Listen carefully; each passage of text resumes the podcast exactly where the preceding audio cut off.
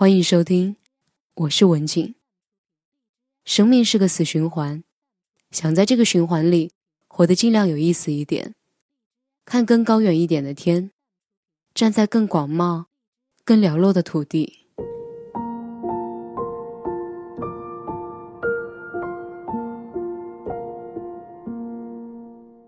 最阴暗的是讲这类段子的人，比如说某个渔夫或者农夫。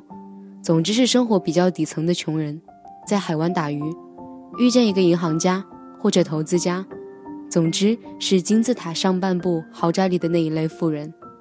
后者建议前者改变目前自给自足的生活，要他存钱，之后买船，之后开工厂，之后整合资产上市，之后离开渔村住纽约曼哈顿、东京巴黎富人区。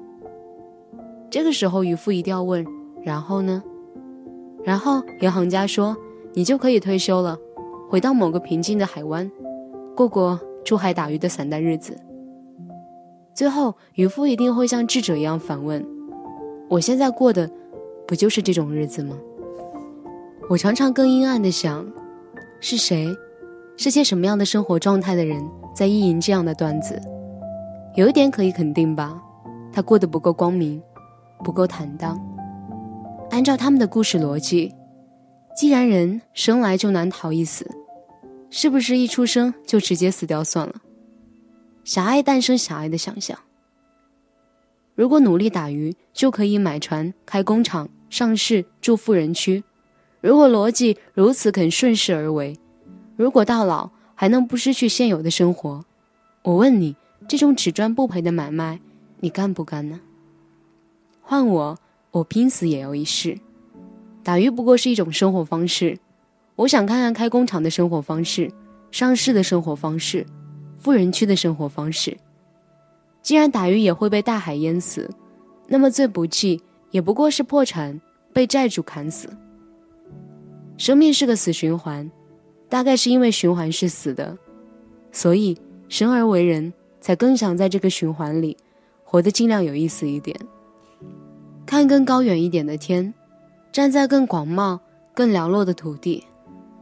只有少小离家老大回，才能领会乡音无改，鬓毛衰。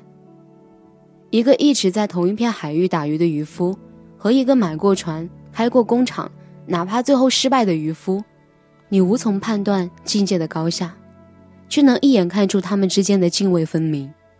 仅仅是为了这不一样，我就愿意背井离乡。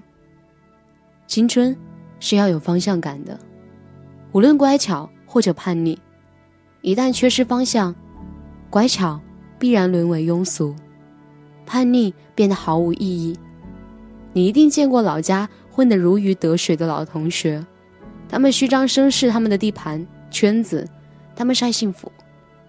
其实不用晒的，背井离乡一定不如留守来的安逸。但是如果不见见外面的天有多高，你不会理解安逸；但是因为见到了外面的天有多高，你没有办法安逸。据说见过的世界越大，人会变得越谦虚。谦虚不一定是青春的美德，但如果错过理想的生活方式，老了大概会折寿。这个世界终将是无奈的，但这是世界的事。而我，我们，只想凭爱意，让富士山私有。感谢你的收听，不要忘记，我是文景，下期我们再会。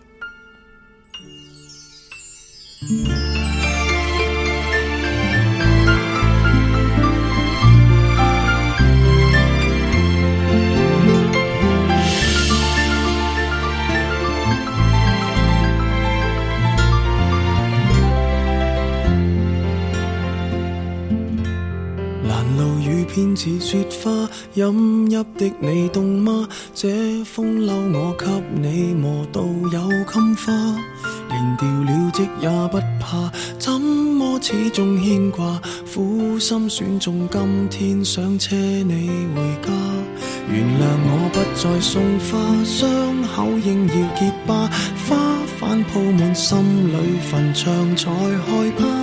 如若你非我不嫁，始终必火花。一生一世等一天需要代价，谁都只得那双手靠拥抱，亦难任你拥有。要拥有必先懂失去怎接受。曾沿着雪路浪游，为何为好事泪流？谁能凭爱意要富士山私有？何不把悲哀感觉假设是来自你虚构？试管里找不到它染污眼眸，前尘硬化像石头，随缘地抛下便逃走。我绝不罕有，往街里绕过一周，我便化乌有。情人节不要说穿，只敢抚你发端，这种姿态可会令你更心酸？留在汽车里取暖，应该怎么规劝？怎么可以将手腕忍痛划损？人活到几岁算短？失恋只有更短，归家需要几里路，谁能预算？忘掉我跟你恩怨。开了几转，东京之旅一早比一世遥远。谁都只得那双手靠拥抱，亦难任你拥有。去怎接受。曾沿着雪路浪游，为何为好事泪流？谁能凭爱意要富士山私有？何不把悲哀感觉假设是来自你虚构？试管里找不到它，染污眼眸。前尘硬化像石头，随缘地抛下便逃走。我绝不罕有，往街里绕过一周，我便化乌有。谁都只得那双手靠拥抱，亦难任你拥有。要拥有，必先懂失去怎接受。曾沿着雪路浪游。为何为好事泪流？谁能凭爱意要富士山私有？何不把悲哀感觉假设是来自你虚构？试管里找不到它，染污眼眸。前尘硬化像石头，随缘地抛下便逃走。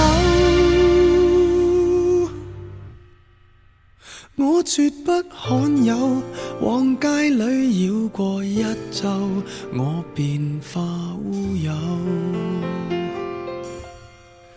你还嫌不够，我把这陈年风流送赠你。